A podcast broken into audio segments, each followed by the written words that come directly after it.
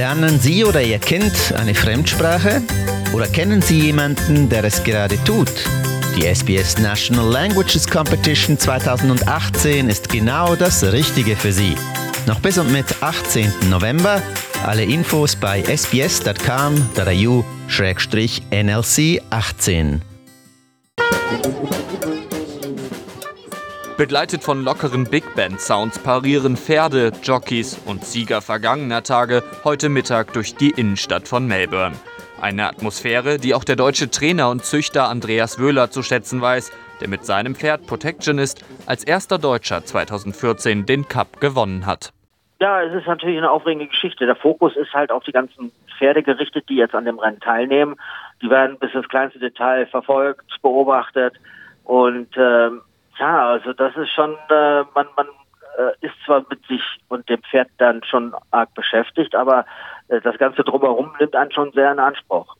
Wenn man das jetzt selber äh, vor Ort erlebt, es ist schon wirklich ein Rennen, was die Nation bewegt und äh, wo auch sonst Leute, die jetzt mit dem Rennsport nicht so viel zu tun haben, das doch auch sehr aufmerksam verfolgen. Bei der heutigen Parade bestaunten tausende Rennfans die 24 Pferde, die morgen auf der 3600 Meter langen Galoppstrecke an den Start gehen.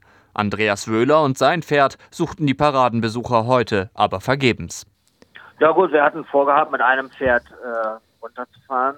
Bloß der hatte dann äh, nach dem letzten Vorbereitungsricht Infekt, äh, Infekt gekriegt, sodass wir dann den auch gar nicht in Quarantäne schicken konnten und äh, das war natürlich bitter. Man muss bedenken, dass die erst zwei Wochen in England eine Vorquarantäne machen und dann noch zwei Wochen halt eben unten in Australien auch vor Ort, bevor die dann auch dann mit den anderen Pferden zusammenkommen können und dann auch praktisch Rennen bestreiten können.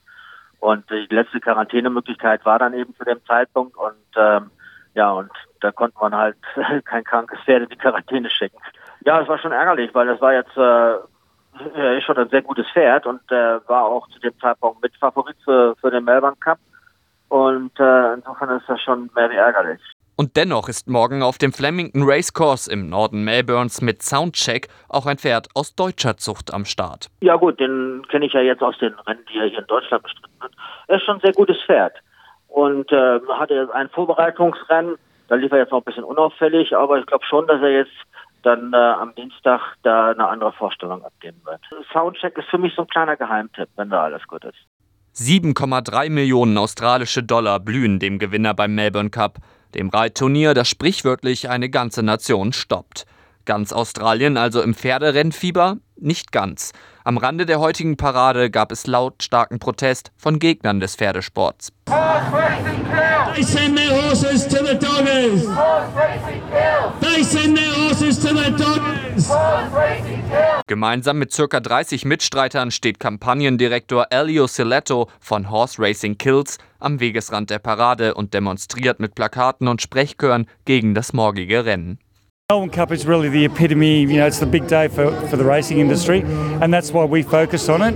It's a day that everyone gets dressed up and everyone kind of believes that it's a, it, it's a sport that uh, really cares for their animals. Well, we're here to make a point that they don't really care about them, that all they really care about is the money, and when they've outlived their useful purpose, most of them will be sent to slaughter. Für morgen plant Celetto und seine Gruppe ein alternatives Fest zum Cup, um zu zeigen, dass man den Melbourne Cup auch ohne Pferderennen zelebrieren kann.